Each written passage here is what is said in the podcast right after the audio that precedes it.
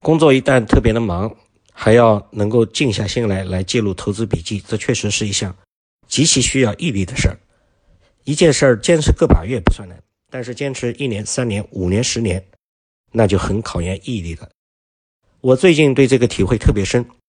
每每忙完了有闲暇的时候，往往会被刷手机和打王者荣耀所诱惑。真的要你调整心态，再总结一下投资的心得，那不是简单的体力上的累，更重要的是心累。这个调节心态的过程很累，但只要坚持成为一种习惯，那就像是肌肉记忆一样，你到了这个阶段，就会不由自主、自然而然的要自我总结一番。尤其是这种源于实际项目和生活中实际发生的事件的总结，对于我们投资是极有帮助的。可惜我已经忘记了好几个当时的感想和发现的闪光点，没有及时的总结。这也就是每日总结、每日坚持的重要性。我也正在努力之中，希望我能够坚持足够久的时间。我们今天再来谈谈碳，从气候变化与经济发展这两者关系的角度来看。积极应对全球气候变化，会推进经济发展方式的转变。以能源领域的发展为例，积极应对全球气候变化将意味着大力推进绿色低碳发展。为此，未来技术创新以及太阳能的发展，不仅是要以清洁能源代替传统的火力电站，同时也意味着要用更多的创新来推动全球的经济发展。中国能够做好准备，迎接全球碳定价市场的到来。一方面，中国太阳能应用领域的发展已经走在全球前列。现在，全球百分之七十五的太阳能发电组件都在中国生产。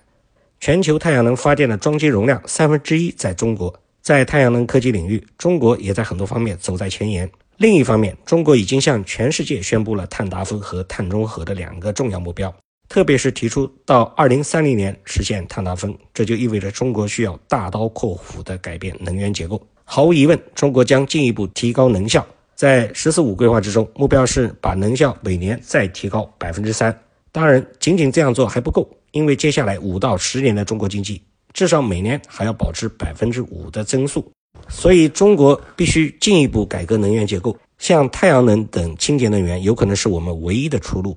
中国也有能力实现这样的转型。中国未来会在全球碳价格体系之中发挥重要的作用，这也符合中国发展的自身利益。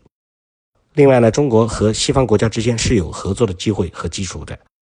我们应该更加关注碳交易市场中的其他发展中国家，比如欧盟在提碳边境调节税。对于发展中国家，比如说非洲国家来说，若要仿效这一措施，显然是存在问题。我们必须认识到，大部分非洲经济体刚刚进入工业化的早期阶段，如果不能完成工业化，没有发展，这些国家就根本没有前途。和他们谈碳税，完全是无本之木。对于这些非洲国家来说，一方面是要如何继续推进其工业化进程，另一方面是同时改变这些国家的能源结构，这也是全球共同面临的一项艰巨的挑战，不光是非洲自身的事儿。不过，存在这个挑战的同时，也可以让非洲国家看到一些机会，那就是通过跳跃式的发展走捷径，包括直接发展太阳能，因为很多非洲国家现在是缺电的，燃煤发电肯定是不够用。直接采用太阳能就像是一条捷径，我们称之为跳跃式的发展。在移动通信领域，不少非洲国家就跨越了模拟技术的发展阶段，直接来到了数字技术的 4G 和 5G 阶段。在能源领域，这些国家同样可以经历类似的跳跃式发展，直接跨越火力发电的阶段，进入到清洁能源发电阶段，包括太阳能发电的阶段。非洲国家的这样的发展过程，对于包括中国企业在内的很多企业来说，存在着很多的机会。特别是工业化国家的企业，有非常多的机会面向有关非洲国家提供金融技术上的支持和帮助。必须强调的是，西方对于中国非洲援助的评论和看法非常的恶意，污蔑中国是新帝国主义，这绝非事实。这些西方人士如果真正的关心非洲的发展，那就应该和中国携手努力，增进中国在非洲发展相关领域的合作。比如，中国有巨大的制造业产能，包括太阳能行业的产能非常巨大，而且中国不光向其他国家提供商业贷款，也提供大量的低息贷款，这其中包括面向非洲国家提供的很多援助。西方在非洲也在做同样的事情。从这个角度来看，中国和西方国家之间是有合作的机会和基础的。